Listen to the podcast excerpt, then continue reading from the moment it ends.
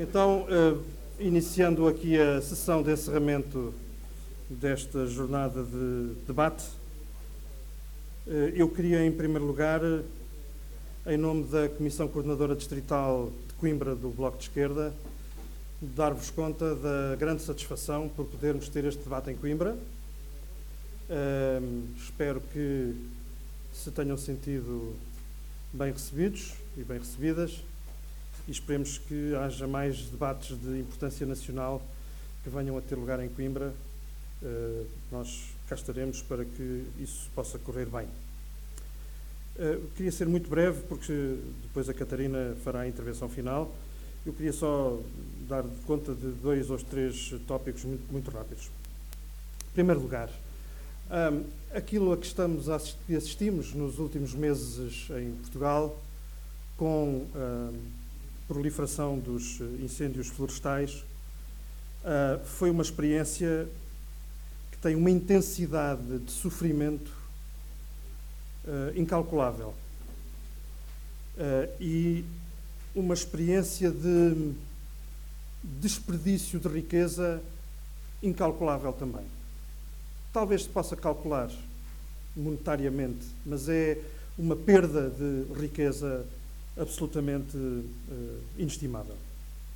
E isso vem somar-se a uma experiência cotidiana de tanta e tanta gente no país, que é uma experiência cotidiana de cada vez maior abandono uh, cada vez maior, mais fortes sinais de desinvestimento nos territórios que não são os territórios urbanos que estão fixados no litoral do país, uh, e uma experiência também de um modo de produção de riqueza ou de aforro que está cada vez mais determinado por um conjunto de unidades económicas eh, neste caso com importância particular para as unidades da área da celulose. Para combater isto, não há nenhum saber que seja mais legítimo do que outro saber. O saber da experiência é muito importante, o saber da, do compromisso político e da luta política é muito importante, o saber académico é muito importante e nenhum deles tem ascendente sobre o outro. E creio que o debate que aqui tivemos mostra claramente isso. O que está em causa, em bom rigor, como afirmamos, como temos vindo a afirmar do lado do Bloco, é a percepção clara de que há reformas estruturais, sim, estou mesmo a falar de reformas estruturais, para cuidar do povo e para equilibrar o país. É disso que se trata. Reforma estrutural não tem que rimar com perda de direitos, não tem que rimar com empobrecimento. Reforma estrutural é mudança das estruturas que condicionam a vida de um país. E diante desta situação, já o sabíamos e ela só veio confirmar de maneira agravada que o que temos que fazer é ter a coragem de avançar com reformas estruturais para cuidar do povo e para equilibrar o país provavelmente não chegaremos ao resultado que queremos. Provavelmente não teremos uma floresta ordenada como deve ser. Provavelmente não teremos comunidades no interior do país que estejam revitalizadas com a dinâmica suficiente para que se mantenham e, se, e atraiam. Provavelmente não teremos. Mas se não começarmos a fazer essas reformas estruturais agora, nunca as teremos e seremos responsáveis por nunca termos essas mudanças absolutamente necessárias.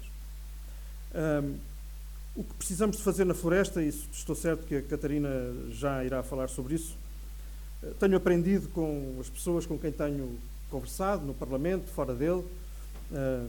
Eh, há poucos dias visitei com o Carlos Matias, que ele está a pôr uma garrafa de água em cima de uma cadeira. Visitei Oliveira do Hospital, visitei Penacova, visitei a Lausanne.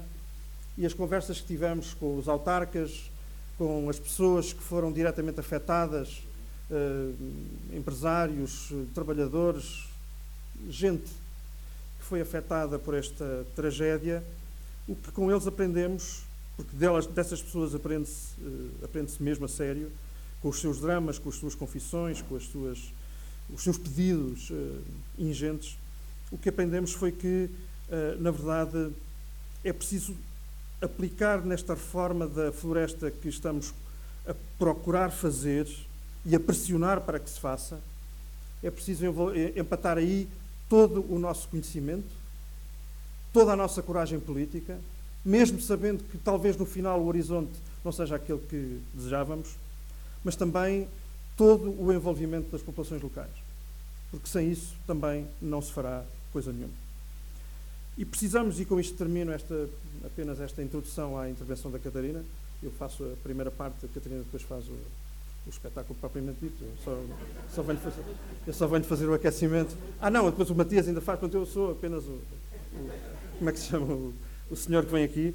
Um, eu creio que nós precisamos de fazer isso já neste orçamento e temos que ter já, nestes próximos meses, medidas concretas que sejam capazes de alterar profundamente a situação, mas também acho que precisamos de prosseguir isso desde logo a partir da perspectiva de aplicação dos fundos comunitários para o próximo ciclo de aplicação.